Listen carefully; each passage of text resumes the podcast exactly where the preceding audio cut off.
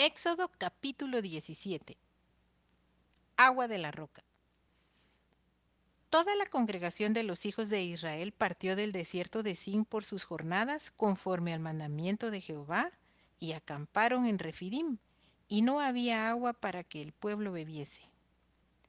Y altercó el pueblo con Moisés y dijeron, Danos agua para que bebamos.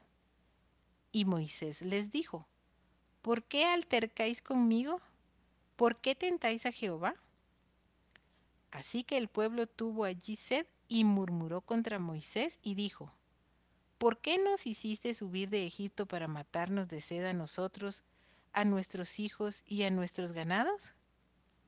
Entonces clamó Moisés a Jehová diciendo, ¿Qué haré con este pueblo? De aquí a un poco me apedrearán.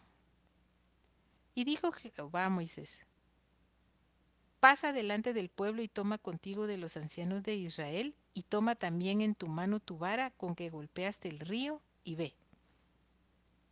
He aquí que yo estaré delante de ti allí sobre la peña en Horeb, y golpearás la peña y saldrán de ella aguas, y beberá el pueblo.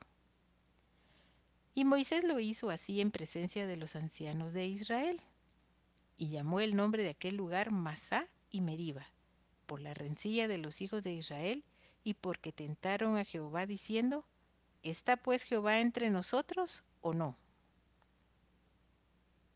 Guerra con Amalek. Entonces vino Amalek y peleó contra Israel en Refidim.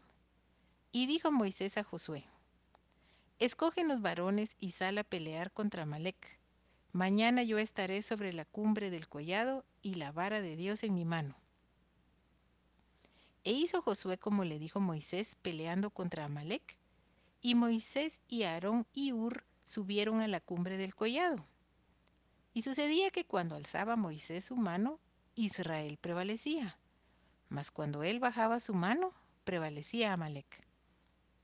Y las manos de Moisés se cansaban, por lo que tomaron una piedra y la pusieron debajo de él, y se sentó sobre ella.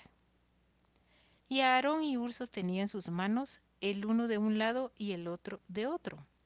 Así hubo en sus manos firmeza hasta que se puso el sol. Y Josué deshizo a Amalek y a su pueblo a filo de espada.